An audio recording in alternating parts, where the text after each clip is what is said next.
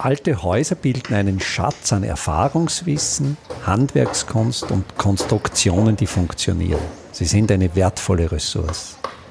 Mein Name ist Friedrich Idam. Ich bin Spezialist für historische Bauten und das ist mein Podcast. Simple Smart Buildings.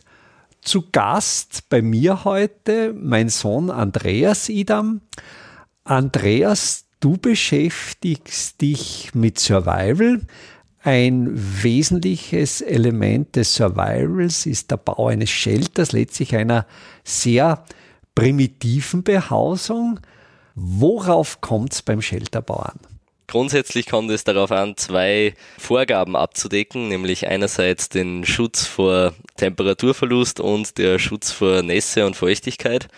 Und dies erreicht man eben durch den Bau eines Shelters, wobei man einerseits diesen so bauen muss, dass dieser dicht ist und dicht natürlich vor Feuchtigkeit oder so dicht, dass dieser den, den Regen abwendet und dass dieser auch eben so gut isoliert, dass die Isolation ausreicht, um mit, nur mit der eigenen Körperwärme oder mit dem Heizmedium des eigenen Körpers gut speziell die Nacht zu überstehen und auch gemütlich schlafen zu können. Ja.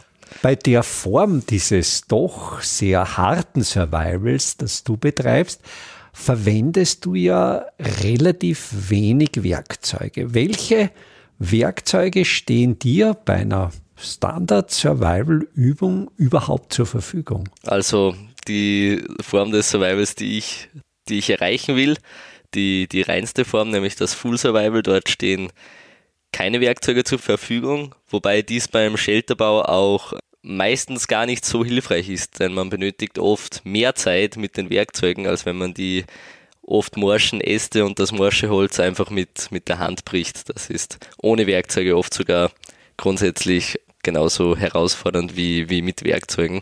Genau, und in dieser Form des Survivals, ich würde sie nicht als, als hart bezeichnen, denn das Ziel ist es ja, seine Fertigkeiten auf ein so hohes Niveau zu bringen, dass eben diese Form des Survivals nicht mehr hart, sondern eben gemütlich werden kann und man dann überall gut zurechtkommt. Aber du gehst jetzt letztlich extrem energieeffizient indem du ja keine Werkzeuge benutzt oder so wenig wie möglich Werkzeuge benutzt, geht es ja darum, Dinge so wenig wie möglich zu bearbeiten. Das heißt, letztlich muss ja dein Blick geschärft sein, um genau die Baumaterialien zu finden, die bereits in ihrem natürlichen Zustand, so wie du sie vorfindest, ohne Bearbeitung bereits zum Bau des Shelters verwendet werden können. Genau, das ist auch grundsätzlich bei Survival ein, ein Hauptkonzept und ein Grundkonzept, die absolute Reduktion und das Weglassen von, von Unnötigem sozusagen. Und ähm, natürlich beginnt das bereits beim Auswahl des Shelterplatzes. Dabei achtet man auf sehr viele Faktoren und einerseits natürlich auch auf die verfügbaren Ressourcen, die dann dort optimalerweise direkt im engen Radius um, um die Baustelle vorhanden sind. Also ich denke, genau. du wirst äh, bei der Auswahl des Shelterplatzes auf natürliche Geländeformationen achten. Ähm, nicht unbedingt. Es hängt von verschiedenen Faktoren ab. Einerseits Gefahren wie Wildwechsel oder tote Bäume, die dort stehen. Das ist natürlich wichtig. Nicht, dass man eine böse Überraschung erfährt. Oder auch Senken sind auch zu vermeiden, wo sich die Feuchtigkeit sammelt. Da wäre ich jetzt völlig falsch gelegen. Mir fehlt natürlich dieses Wissen über den Shelterbau. Ich hätte intuitiv eine Senke gesucht, einen Platz, wo man windgeschützt ist. Der Windschutz, der soll natürlich vom Shelter selbst gegeben. Denn wenn man einen Shelter wasserdicht baut, dann ist so viel Volumen und Material vorhanden, dass der Windschutz da eigentlich kein Problem mehr ist. Und es gibt noch weitere Faktoren, die man bei der Auswahl beachtet. Natürlich ein gerader Untergrund ist gut aber auch nicht, nicht notwendig und der Eingang Das bedeutet, dass du, wenn du schlafen möchtest, dass, dass der Untergrund horizontal ist genau, und du im Schlaf nicht abrollst. Genau, wobei das Abrollen auch kein Problem ist, weil der Shelter sowieso sehr, sehr eng wird und eh die Wände vorhanden sind und man eben auch noch einen Lattenrost oder eine Bodenisolation baut, ähm, wo man auch Unebenheiten begradigen kann. Wobei Lattenrost, denke ich, das sind ja nicht gesägte Latten. Das sind keine gesägte Latten, aber es sieht aus wie ein Lattenrost und es ist im Prinzip von der Idee her ein Lattenrost, den man eben mit oder kann man dann auch Est, Esterost oder, oder, oder Totholzrost. Also es geht, aber, einerseits ist es... Aber es ist ein Rost, es ist ein Rost. Wenn, wenn genau. wir von, von unten nach oben beginnen, es gibt eben diesen Rost. Genau, eines, was vielleicht vorher noch wichtig ist, zur Platzwahl eben noch die Ausrichtung des Eingangs nach Osten, wenn dies möglich ist, da man so eben auch Morgensonne hat und dann gleich in der Früh auch das Laub getrocknet werden kann und eben Bachbette sind auch eher zu vermeiden. Also es gibt und eben, wie gesagt, die Ressourcen sind natürlich ein, ein großer Punkt, da man sonst sehr weit, sehr weit gehen muss, um sein Shelter bauen zu können. Also es um geht letztlich um lauter Dinge. Also mich erinnert jetzt unser Gespräch an, an viele Gespräche, die ich mit anderen Interviewpartnern, Interviewpartnerinnen äh, zum Thema Simple Smart Buildings geführt habe. Es geht einerseits um die Effizienz der Wege, der Transportwege, genau. Reduktion der Transportwege. Und wenn man das eben so aufs Elementare herunterbrichst, so wie du das machst, geht es ja nicht nur mehr um regionale Materialien, es geht vielleicht gar nicht mehr um lokale Materialien, es geht um Materialien, die du mit reiner Körperkraft transportierst. Ja. Wie groß ist denn da etwa in Metern der Radius, in dem idealerweise das, das Material mhm. zum Bau des Shelters antransportiert wird? Ja, idealerweise sind hier ein Radius von schätzungsweise 15 Metern das wäre natürlich perfekt, doch oft sieht die Realität leider anders aus und man muss doch, man verbringt doch einen Großteil der Bauzeit mit, mit Gehen und mit dem Tragen von, von Laub oder von, von Debris dann in weiterer Folge. Aber für 15 Meter, 10, 15 Meter, das wäre perfekt. Jetzt vielleicht noch anders gefragt, zur Tageszeit, wenn du eben am Tag unterwegs bist und weißt, du wirst für die kommende Nacht einen Shelter bauen. Wann ist denn da so der ideale Zeitpunkt, sich Gedanken zu machen, wie viele Stunden vor Sonnenuntergang sollte mit der Platzwahl begonnen werden? Das hängt natürlich von den eigenen Skills ab und wie, wie gut man im Shelterbau ist, wie schnell man im Shelterbau ist. Ja, so früh wie möglich. Aber mein Wildnislehrer machte oder erzählte mir von, von Wanderungen, die er unternahm, wo er jeden, jeden Tag am Abend ein, ein Shelter baute und ich denke, dass er hier nicht sehr viel Zeit dafür benötigte. Also es ja, hängt ganz klar davon ab, wie, wie gut man ist und ja, wenn, wenn man jetzt von einer Survival-Situation ausgeht, wo man wo ein Flugzeugabsturz oder so etwas in dieser Art ähm, passiert ist, dann weiß man natürlich, dass man auch jetzt wahrscheinlich an diesem Ort nächtigen muss und dann sollte man so früh wie möglich damit beginnen. Vor allem am ersten Tag ist es einfach wichtig, für die erste Nacht auch ein, ein Shelter zu haben. Wie, wie viele Stunden Bauzeit kalkulierst du für den Bau eines Shelters? Das ist auch natürlich variabel, denn ein Shelter ist nie fertig. Man kann es immer, immer verbessern, aber um wirklich ein gutes Shelter zu bauen, würde ich für mich schon fünf Stunden auf jeden Fall ja. mindestens veranschlagen. Auf dem Level, auf dem ich jetzt bin. Das geht natürlich viel besser. Wir sind jetzt am frühen Nachmittag. Du hast einen Platz gefunden. Genau. Du hast einen Ort gefunden, wo ausreichend Baumaterial für den Shelter zur Verfügung ist. Du hast einen ebenen horizontalen Platz gefunden, der den Kriterien entspricht. Also wir waren glaube ich, einerseits Trockenheit des Platzes, Baumaterial vorhanden. Welche Kriterien suchst du noch als idealen Shelter? Du hast gesagt, Bäume, von denen genau, Gefahrenpotenzial. Gefahren, ähm, dann auch eben mit Nässe, Feuchtigkeit, die senken. Und es gibt natürlich auch Orte, wo die Natur schon viel für dich erledigt hat, also wie Überhänge von Felsen oder, ja. oder so etwas in diese Richtung, wo man dann auch weniger, weniger bauen muss. Und, aber es, man muss auch immer Kompromisse eingehen. Es gibt natürlich keinen perfekten perfekten Shelterplatz, doch das ergibt sich dann meistens. Wenn man dann zu bauen beginnt, dann muss man sich natürlich für eine Form des Shelters entscheiden und hierbei gibt es auch natürlich so viele Formen, wie es Völker gibt keine Ahnung, wie viele, wie viele Shelterformen, doch die Form, die ich hauptsächlich ausführe und die ich lerne und auch die Form, mit der ich ohne Feuer draußen übernachten kann, ist die Debris Hut oder A-Frame Shelter. Und dieser funktioniert global.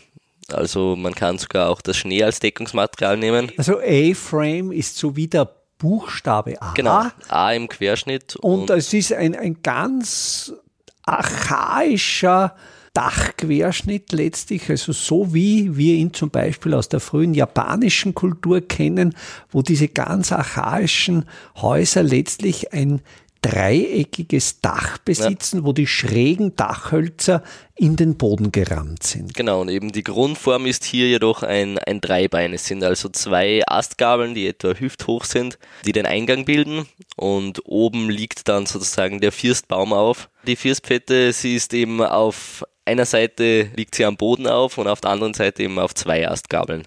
Die beiden Astgabeln bilden ein Dreieck. Letztlich ist es eine Pyramide.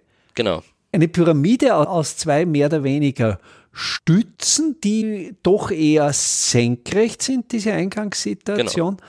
Und dann eine schiefe Pyramide, aber wie gesagt, sehr, sehr schief, wenn man es so betrachten ja, will. Ja. Grundsätzlich wohl eher ein, ein, langer, ein langer Baum, der eben schräg, ja. schräg liegt und aber eben so hoch aufgestützt wird auf der einen Seite, dass man eben hineingehen kann. Und und dies ist das Grundgerüst doch. Man beginnt zuallererst eben damit, dass man sich selbst auf den Boden legt. Zuerst alles entfernt, was dann in weiterer Folge den Schlafkomfort stört, wie Steine oder, oder irgendwelche Äste oder so. Und dann legt man sich selbst hin und markiert dann seine Körperumrisse, wobei man immer ungefähr eine Handbreit freilässt damit man in der Nacht sich auch noch etwas bewegen kann. Das ist natürlich auch gemütlich. Denn der große Fehler, der oft gemacht wird am Anfang, ist, dass man den Shelter viel zu geräumig baut und geräumig heißt in weiterer Folge kalt. Das heißt, je, je enger, desto besser, wenn es um, um den Shelter geht. Zu eng ist auch nicht gut, denn wenn man sich dann nicht mehr umdrehen kann, dann wird das oft etwas ungemütlich. Ein Gedanke, wenn wir den auf unsere jetzt Häuser der Zivilisation übertragen, letztlich das Maßgeschneiderte. Ein Haus, das nicht zu klein ist, aber auch ja. ein Haus, das nicht zu groß ist. Genau, und man beginnt eben, wenn man dann seine Umrisse markiert hat, zuallererst einmal eine Bodenisolation zu bauen. Und dies kann zum Beispiel aus Fichten, Fichtennadeln oder so oder so bestehen oder, oder Laub, natürlich so ein, so ein Laubhaufen. Aber wie vorher schon, schon gesagt, ist dann ein, ein Lattenrost oder ein, ein Ästerost sozusagen das, das Mittel der Wahl, wobei man dann eben versucht, seine ganze Körperfläche abzudecken und einfach ein paar Längs, Längsäste oder horizontal liegende Äste hinlegt und dann quer dazu darauf eben dünne, dünne Ästchen, um so eine Fläche zu erhalten. Und das funktioniert ja sowohl als Feuchteschutz von unten, genau. als auch als Wärmeschutz von unten, weil ich denke, du wirst dann zwischen diese Äste Laub oder Nadeln einstreuen, sodass hier auch eine Wärmedämmung zum Boden erfolgt. Also die Nadeln und so, das kommt dann auf die Äste drauf ja. und dazwischen oder darunter bleibt, bleibt Luft um einfach vom Boden wegzukommen. Ja. Das ist da die, die Idee dabei. Dann legt man Nadeln, Nadeln und Laub drauf. Diese bilden dann auch ein, eine weitere Isolation und eben auch einfach eine weiche und gemütliche Unterlage. Ja, dann ist sozusagen der Abschluss zum Boden einmal fertig und dann kommt das Grundgerüst, das wir vorher besprochen haben. Und Genau, hierbei hat man dann eben zwei Astgabeln, die eben hüfthoch sind und sie sollten auch stabil, gesund und stark sein. Nicht, also kein Totholz? Doch schon Totholz, es gibt auch starkes Totholz, doch es meistens funktioniert es eh und ist eh stabil, doch instabiler, je unsicherer die Astgabeln sind, desto auch größer die Unsicherheit, die man selbst empfindet, besonders wenn man noch nicht so daran gewöhnt ist, im, im Shelter zu schlafen, dann ist das oft eine, eine Sorge, da natürlich das Zusammenbrechen dann schon im Kopf herumgeistert sozusagen. und, und hierbei ist das einfach für die Psyche sehr gut, wenn man hier sehr starkes Holz verwendet. Und da wird es ja besonders das Stück sein, dass diese schräg liegende Firstfette, die du vorher beschrieben hast, die wird ja am stärksten auf Durchbiegung belastet. Genau, natürlich der Firstbaum, der sollte auf jeden Fall stark sein und eben dann die, die Astgabeln, wie gesagt. Und diesen Firstbaum beim bodennahen Ende rammst du da diese. F Nein, den, den legt man einfach hin. Und wie wird der Knoten diese beiden Astgabeln und die Firstpfette verbunden? Ist das rein das formschlüssig? Das wird auch einfach, einfach hineingelegt, rein formschlüssig. Auch die Astgabeln werden nicht in den Boden gerammt. Das funktioniert eigentlich alles perfekt formschlüssig, ohne weitere Maßnahmen zur Befestigung. genau, und wenn man dann dieses Grundgerüst, das eben stabil sein sollte, aufgestellt hat, über dem, über der Matratze, sozusagen. Wobei dann, Matratze, dieser, dieser Lattenrost. Genau, Lattenrost. Oder mit, Zweigerost mit, mit, mit, mit Laub, das bildet aber schon eine, eine Matratze, würde ich sagen, oder das Bett. dann schließt man eine Seite des Dreibeins. Es besteht dann im Endeffekt aus zwei Wänden der Shelter, wenn man ja. sich das jetzt vorstellen kann. Also zwei genau, die zwei Dachflächen. Man, genau, man kann es sich wie ein, wie, ein, wie ein Dach eben vorstellen und eine Dachfläche schließt man dann zu Beginn. Das Schließen der Dachfläche nimmt man eigentlich schon vor, bevor man dann den Estirost mit, mit Isolations- und, und weichem Material bedeckt, denn natürlich, wenn eine Wand schon fertig ist, dann bleibt das Material viel besser auf dem Rost drauf und es ist viel einfacher. Also das macht man eigentlich noch, bevor man dann das Laub oder die, die, die Nadeln auf den Rost gibt. Dann schließt man eine Wand, indem man einfach Äste daran legt, so dicht wie möglich und man sollte sie auch in einer Länge kürzen, die Äste, dass sie nicht über den Firstbaum hinausragen, sodass man auf der zweiten Seite auch dicht, dicht abschließen kann und sich die beiden Seiten oben nicht gegenseitig behindern. Also nicht weit. Ich denke, damit das sicher liegt, wird das vielleicht fünf Zentimeter. Nein, sie sollten nicht überstehen. Also bündig. Bündig. Bündig. Genau. Damit, weil wenn sie überstehen würden, dann könnte man bei der zweiten Seite auch nicht das zu 100 Prozent, 100 Prozent geht natürlich nicht, aber so, so dicht wie möglich zumachen. Und natürlich ein weiteres Problem, an das man oft nicht denkt, ist, dass wenn sie über die Laubschicht oder über die Isolierschicht oder Dichtschicht die in weiterer Folge dann auf das Dach sozusagen als Deckung kommt, wenn aus dieser Schicht die Äste herausragen, dann rinnt auch Regenwasser daran in das Shelterinnere. Das kann natürlich im schlimmsten Fall auch passieren dann schließt man eben. Das ne? Ablängen dieses Totholzes passiert, indem du es abbrichst. Genau, das bricht man ab, entweder indem man es einfach tritt oder mit den Händen abbricht oder eine sehr spannende Variante ist es auch, sich zwei Bäume zu suchen, die sehr eng beieinander stehen und dann kann man hier die, die Äste einklemmen und dann mit einem Hebel sozusagen sie, sie abbrechen. Ja. Das funktioniert auch oft sehr gut. Genau, aber hier findet man meistens eine gute Möglichkeit, die die funktioniert für die Person, die das Shelter baut. Dann schließt man eben die erste Wand, dann kann man noch eine Zwischendecke einziehen. Das ist auch sehr praktisch, um den Querschnitt zu verkleinern, denn auch über der Person, die im Shelter liegt, sollte nach oben hin auch nicht viel Luft sein oder viel Freiraum vom, vom Shelter. Wie, wie befestigst du die Zwischendecke? Die Zwischendecke, die wird, die besteht aus zwei Ästen, die an den beiden gegenüberliegenden Wänden oder Dachflächen des Shelters an der Innenseite angebracht werden und zwischen denen wird nochmal oder auf denen wird nochmal, werden nochmal Äste quergelegt. Von einer klassischen Dachstuhlkonstruktion betrachtet wäre das die Funktion eines Kehlbalkens. Also die liegen horizontal, sodass sich aus dem großen Dreieck aus dem A letztlich wirklich ein A ergibt, genau. wie das A geschrieben genau. wird, der horizontale Querstrich des großen A. Genau. Wenn man sich im Querschnitt betrachtet, dann stimmt das natürlich, genau. Die werden hinten einfach auch auf den Boden aufgelegt, wie der Firstbaum, oder sie können hinten auch mit einer kleinen Konstruktion, wo zwei kleine Astgabeln verwendet werden. Zwischen die wird quer auch wieder ein Ast gelegt wo der Firstbaum am Boden aufliegt. Ja. Hier liegen auch die, die beiden Äste oder die beiden Träger der Zwischendecke am Boden auf. Das sind letztlich keine Kehlbalken, sondern das sind letztlich Mittelpfetten, die zwischen Firstpfette so auf halber Höhe verlaufen. Also bei der Firstpfette hinten liegen sie am selben Punkt auf und vorne beim Einstieg liegen sie dann etwa auf halber Höhe vorne ungefähr halbe Höhe. Das kommt. Das, sie sollten eben so hoch sein, dass wenn man im Shelter liegt, über dem Gesicht wieder ungefähr eine Handbreit frei ist. Und vorne, wo dann eben der Eingang des Shelters ist, wo auch die beiden großen Astgabeln stehen, die den Firstbaum tragen, an diesen Astgabeln werden dann parallel zu den großen Astgabeln zwei kleinere Astgabeln aufgestellt und die tragen dann die Mittelpfette und über diesen Mittelpfetten liegen dann diese horizontalen Kehlbalken, welche letztlich dann im Querschnitt betrachtet das große A ergeben genau. mit dem horizontalen. Und, Jetzt habe ich es verstanden. Und in, in Längsrichtung läuft eben der Querschnitt des A's dann immer weiter zusammen. Eben hinten ist ähm, das Ganze nur noch so hoch, dass eben die Füße aufrecht aufrecht zu, zu stehen kommen sollten. Also das heißt, du liegst im Shelter, natürlich der Kopf ist eingangs. Genau, der Kopf ist im Eingang, denn er sollte auch so eng sein, dass man dann wirklich hineinrobben muss, sozusagen. Und, es und entspricht natürlich auch sein. der Körperform.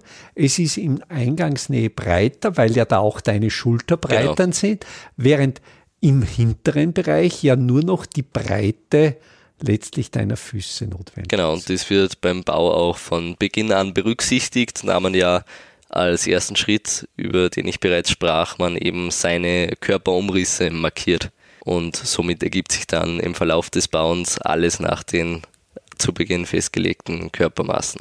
Und wird dieser Raum in, in der in der Zimmereitechnik in einem Dachstuhl heißt ja dann dieser Raum zwischen den Kehlbalken und der Firstpfette, der sogenannte Spitzboden. Wird dieser Spitzboden dann auch mit Laub als Dämmmaterial Genau, gefüllt? natürlich. Die Idee der Zwischendecke ist einerseits den Innenraum zu verkleinern, aber eben auch mit Dämmmaterial zu füllen, was natürlich eine weitere Isolation eben für Wärme, aber auch eben Feuchtigkeit Spielt beim Bau des Shelters das Naturmaterial Moos eine Rolle? Man verwendet grundsätzlich deswegen auch Debris hat, hat, weil Debris ist eben der Waldboden. Man verwendet alles, was man an Material finden kann.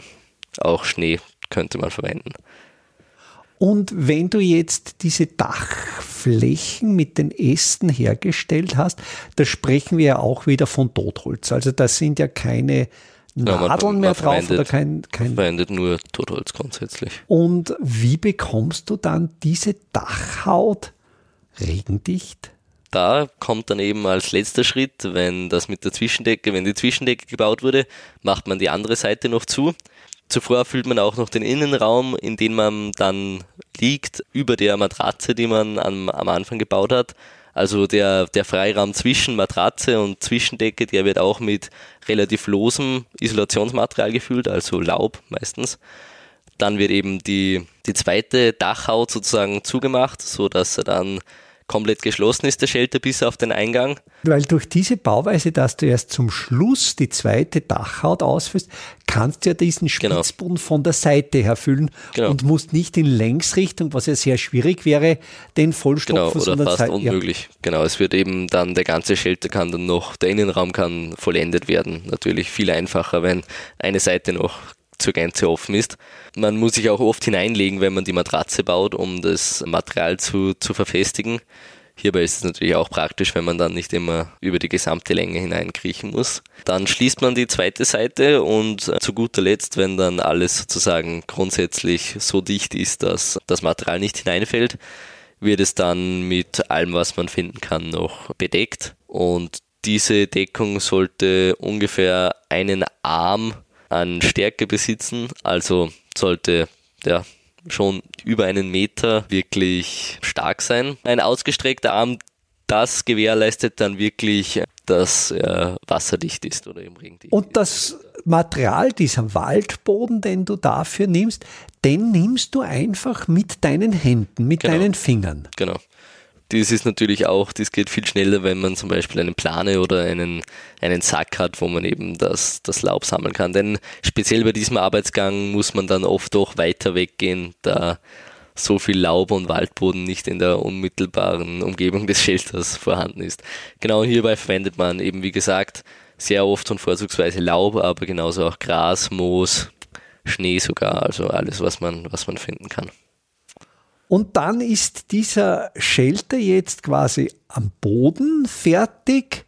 Es ist die Seite fertig, es ist eine Zwischendecke fertig, der Spitzboden ist ausgefüllt, nur die dreieckige Einstiegsöffnung ist noch offen. Es ist hoffentlich noch ein wenig restlich da oder es hat gerade die Dämmerung eingesetzt. Ja.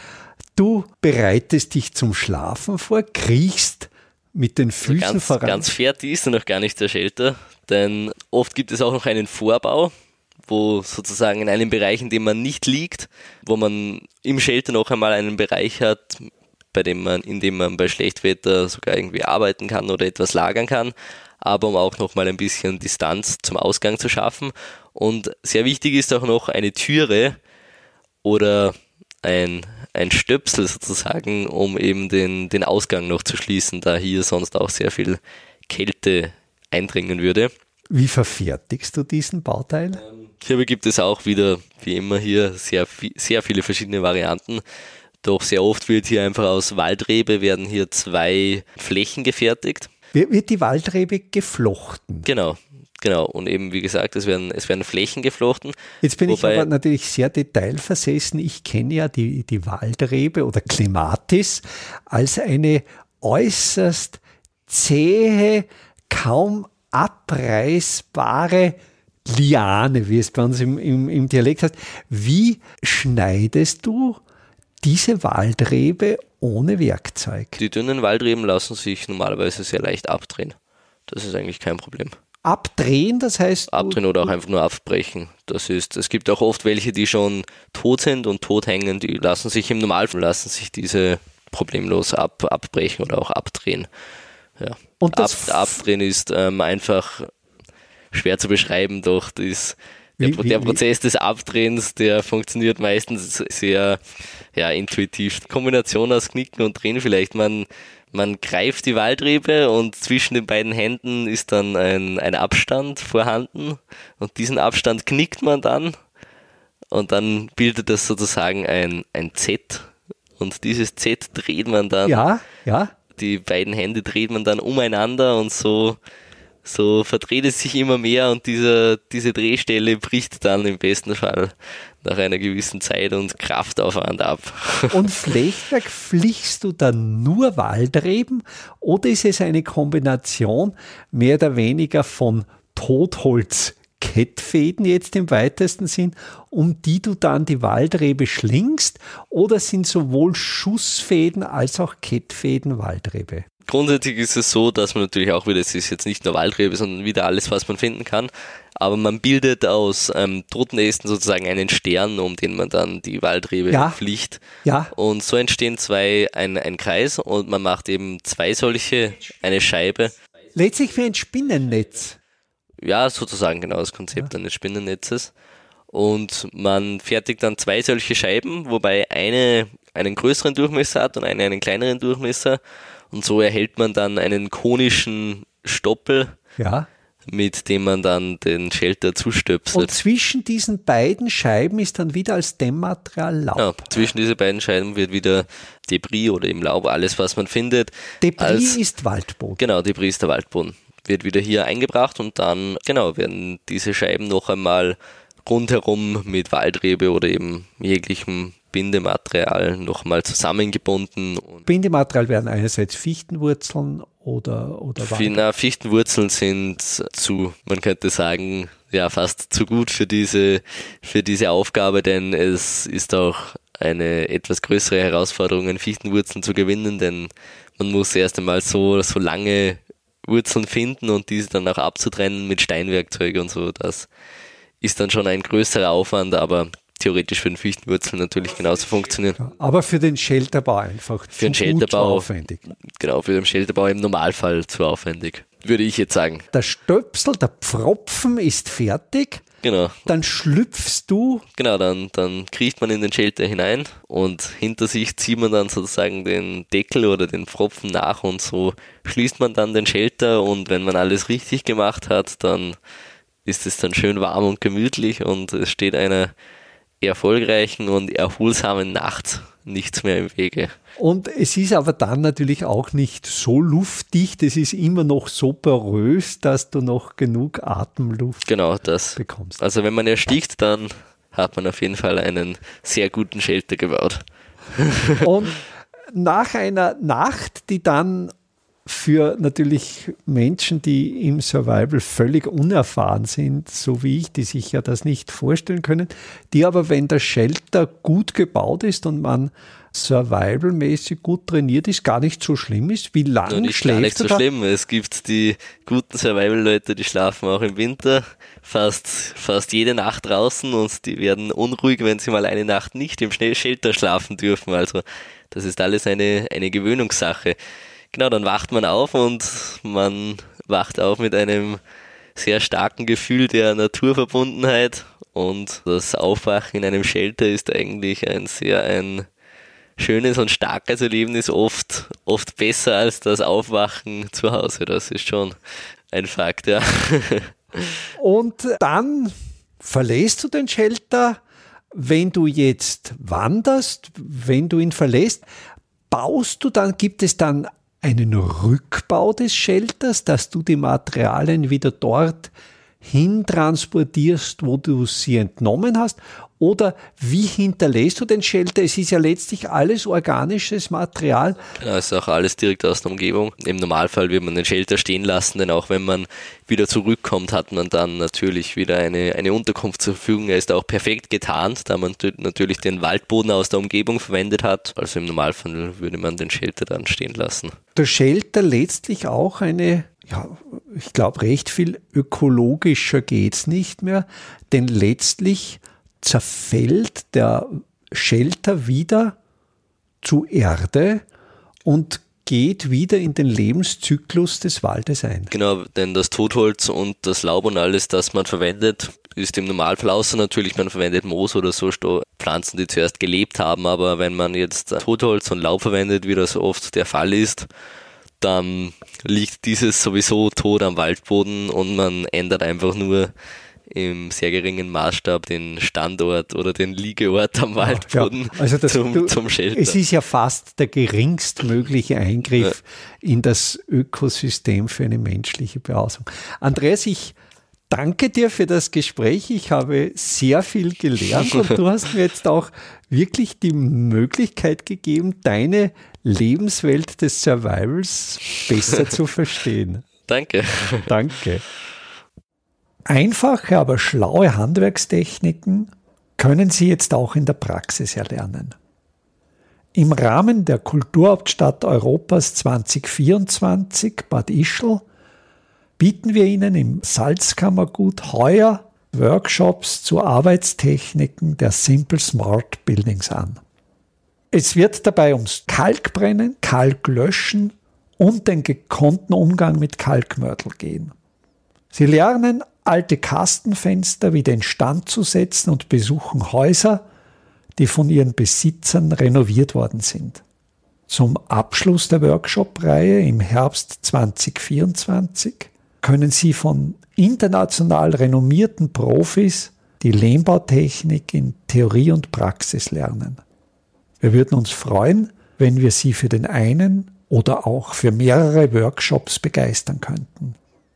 Alle Termine den Workshop-Folder zum Download und den Link zur Anmeldung finden Sie auf der Startseite meiner Website www.idam.at.